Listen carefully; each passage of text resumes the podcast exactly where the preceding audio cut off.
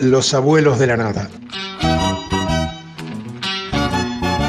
La semana pasada, como siempre fieles a nuestra historia, nos encargamos de destruir en unas horas lo que nos costó construir en 15 difíciles días.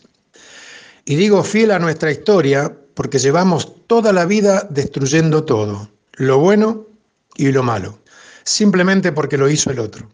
Una idea estúpida que nos mantiene aferrados a este avance y retroceso sin segundos semestres que no llegan nunca, ni luces al final de un túnel que no existe, y mucho menos futuros promisorios o países que nos merecemos. Hoy ya ni siquiera nos queda la única salida que tuvimos siempre, Ezeiza.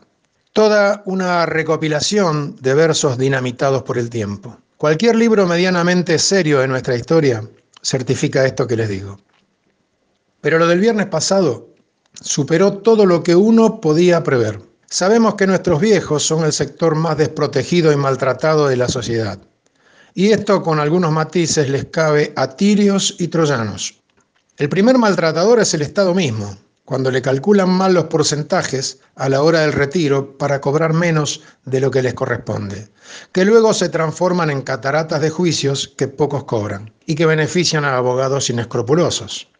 O cuando se les niega el famoso y tan usado por los políticos en campaña 82% móvil tan prometido. Ni siquiera le dicen la verdad. El sistema no lo soporta porque tenemos que evadir y llevarla a paraísos fiscales. La obra social, que los martiriza con trámites engorrosos y esperas incomprensibles a quienes esperan siempre. La fuerza de seguridad, que no dudan en repartirle palos cuando cansados salen a protestar. Los que pueden, claro. Los bancos como verdaderos gerentes de la desvergüenza, habilitando una caja para miles de personas y permitiendo largas horas de cola expuestos al agobiante calor del verano y al inclemente frío del invierno, sin que se les mueva un pelo, mientras al costado las personas VIP disfrutan de cajas especiales y sin tiempo de espera.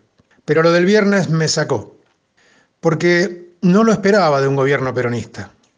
Los jubilados necesitan el dinero en billete.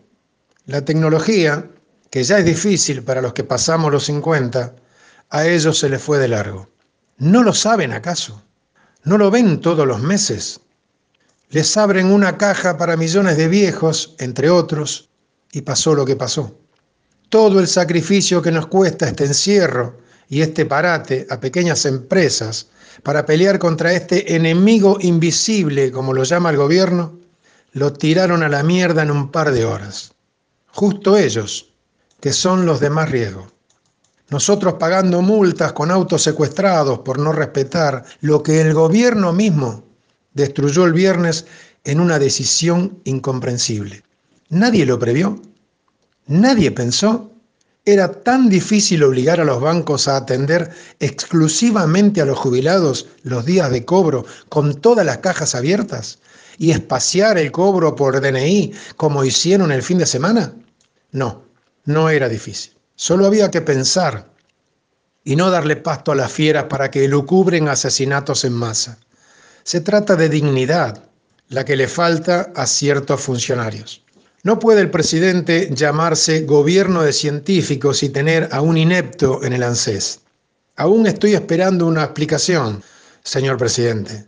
Manoli sigue en el cargo y usted está enojado. No me alcanza. Así como Charlie García, en su producción discográfica, anticipó todo este pandemonium, el virósico, digo, Miguel Abuelo tenía claro quién era el sector más débil de la sociedad. Ellos a los que le debemos todo y no le damos nada. Soy Juan Marcotti Olveira de La Historia es Nuestra para UNCB Radio. Tristeza de la ciudad, por favor no vuelvas, hoy no quiero verte aquí, no, no, no sigas con esto más. La gente que... Camina